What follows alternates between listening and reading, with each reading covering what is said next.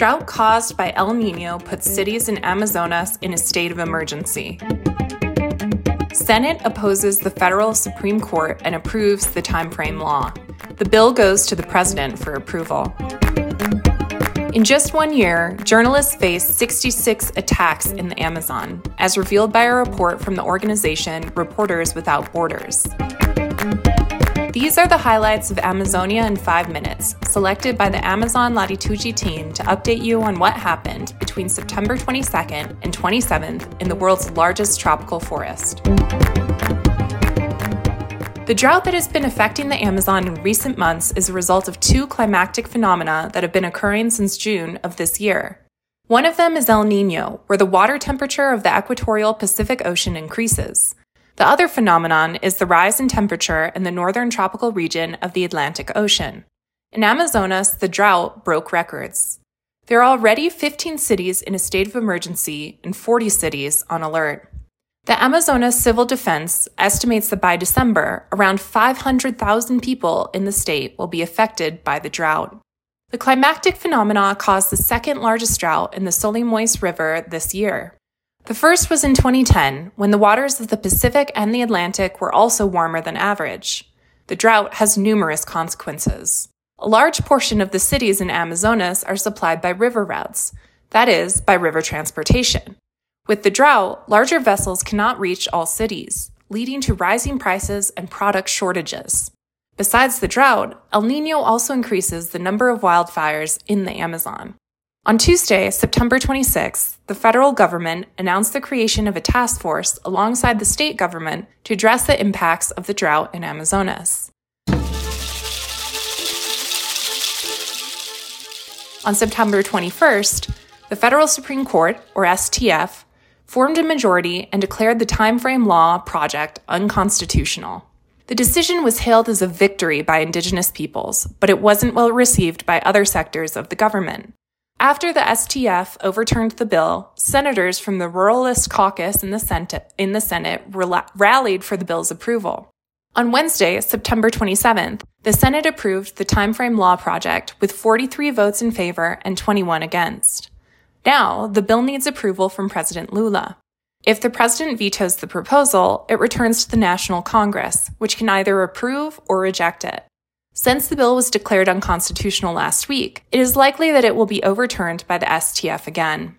To bypass this outcome, senators supporting the timeframe law drafted a constitutional amendment proposal, or PEC, to embed the bill in the Constitution. The PEC still needs to be voted on in both the Chamber of Deputies and the federal Senate. The timeframe law stipulates that Indigenous peoples have the right to occupy only the lands they occupied or were already contesting as of October 5, 1988, the promulgation date of the federal Constitution. The bill can also annul established Indigenous land demarcations, prohibit the expansion of already demarcated lands, and provides for compensation to dispossessed farmers. Between June 30th, 2022 and June 30th, 2023, the press suffered 66 attacks in the legal Amazon, according to the latest report from Reporters Without Borders. The report, Amazon Journalism Under Fire, was published by the organization on Thursday, September 21st. The attacks on the media range from physical assaults to harassment to threats. The report is divided into five main topics Violence occurred more often when journalists covered specific topics. Of the 66 attack cases, 16 were directly related to reports about agribusiness, mining, indigenous peoples, and human rights violations.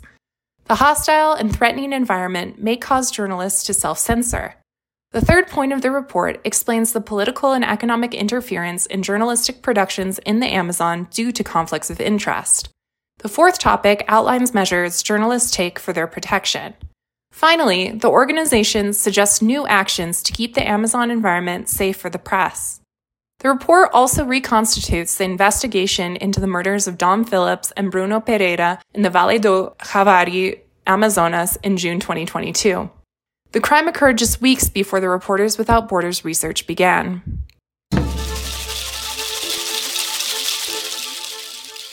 The Apiterewa indigenous land in the city of São Félix do Xingu, Pará, is frequently targeted for illegal occupation by cattle ranchers and miners, as per a special report by Intercept Brazil.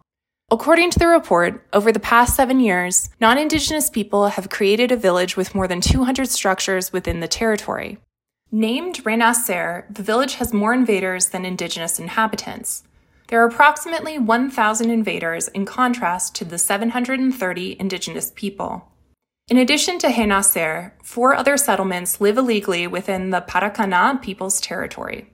According to the Institute of Man and Environment of the Amazon, the Apiterewa indigenous land had the largest area of forest cleared in the Amazon in the past four years. The indigenous land is also under threat from politicians from São Félix do Xingu opposing protective measures. One of them is Mayor João Kleber de Souza Torres, who led the National Indigenous Peoples Foundation, FUNAI, in Pará during Bolsonaro's administration. Torres was indicted by the Federal Public Ministry for opening a road used by miners within Paracana's land. The Brazilian Institute of the Environment and Renewable Natural Resources, IBAMA, has ongoing initiatives to evict the invaders. In May, IBAMA shut down over 20 invader camps in the territory. I'm Jessica Carey Webb, and this was Amazonia in 5 Minutes, a production by Amazon Latitude. For more information and exclusive content, visit AmazoniaLatitude.com. This episode had sound production and editing by Vanessa Pinto Moraes. We used information from Agency Brazil, Amazonia Real, BBC, G1, Intercept Brazil, Reporters Without Borders, and UOL.